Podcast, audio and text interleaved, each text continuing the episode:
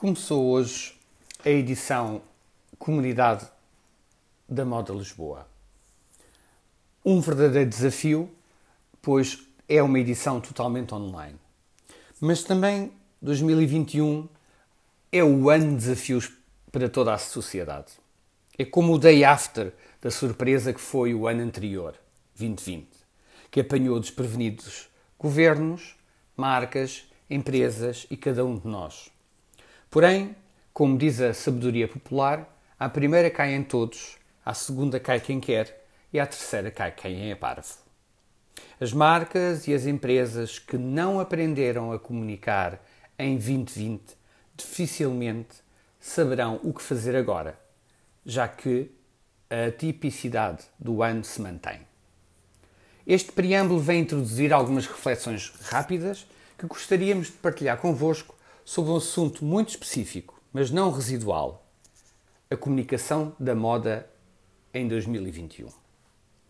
A revista Business of Fashion lança anualmente um relatório sobre a indústria global da moda, documento importante para quem trabalha neste setor, pois, embora não seja uma bola de cristal, realizou estudos e sondagens sobre os comportamentos e as expectativas das marcas, dos investidores e dos seus intervenientes.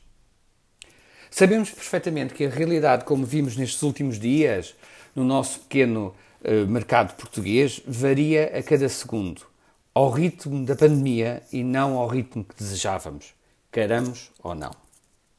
Permitam-nos que partilhemos convosco cinco reflexões a partir do relatório de State of Fashion 2021. Ponto 1. Um, temos de enfrentar a realidade que estamos a viver com o vírus ainda, não sabendo o final desta pandemia. Assumir o facto que, por várias razões, o poder de compra diminuiu e a procura de moda passa a ser secundária em relação a outros valores. Este fator pede uma comunicação comedida, simples e direta. Ponto 2. Apostar numa comunicação séria e frontal da marca ou empresa sobre a produção e a confecção das peças. E mais ainda, sobre a justiça laboral de quem as produz e as confecciona.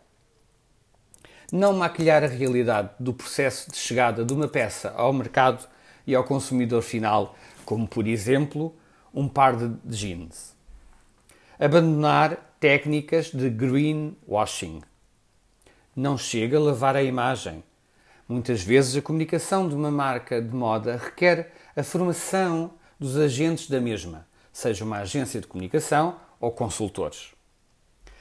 No campo da sustentabilidade ambiental e humana. Para quê? Para que a comunicação com a imprensa seja mais clara e fácil. Ponto 3. O ano 2020 foi online. Neste contexto, as marcas de luxo, de moda, de luxo, não têm muito a ganhar, pois, nomeadamente, as grandes maisons não têm visibilidade através de Instagrammers ou Youtubers. Muitas vezes optam por uma, uh, por uma uh, participação nas redes sociais uh, de forma mais discreta.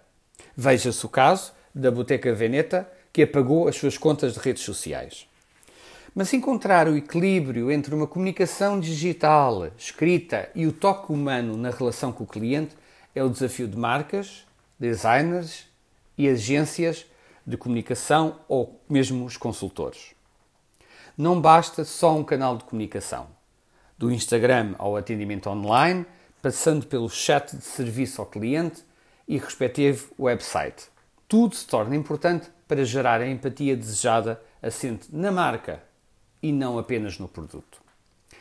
Ponto 4. Depois de percebermos que muitas coleções e colaborações não são fonte de rendimento, temos de optar o lema menos é mais. Simplificar a marca e a sua produção. Voltar às raízes. Focar as forças no ADN da marca e transmiti-lo ao consumidor.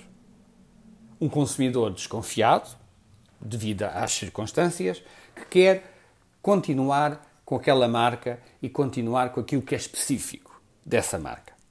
De resto, todas as parcerias que se façam porque são úteis, devem ser sólidas e duradouras, não saltar sistematicamente de parceiro, seja comercial ou agente de divulgação. Estabelecer relações fortes na comunicação como forma de fidelização da marca. Ponto 5. Uma grande parte dos inquiridos deste relatório sentia que 2021 não seria um ano bom. Sentia-se pessimista. Embora 32% dos mesmos prevê uma certa positividade mais além. Conscientes de que as viagens de compras que antes aconteciam, vindas do Oriente Asiático, são raras ou quase inexistentes, a comunicação da moda este ano deverá voltar-se para o mercado interno, para a produção nacional.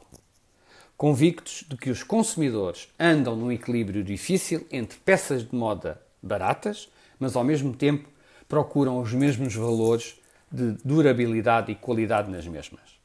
Uma oportunidade única para as marcas portuguesas manufaturadas descerem à realidade e tornarem-se uma possibilidade de compra efetiva.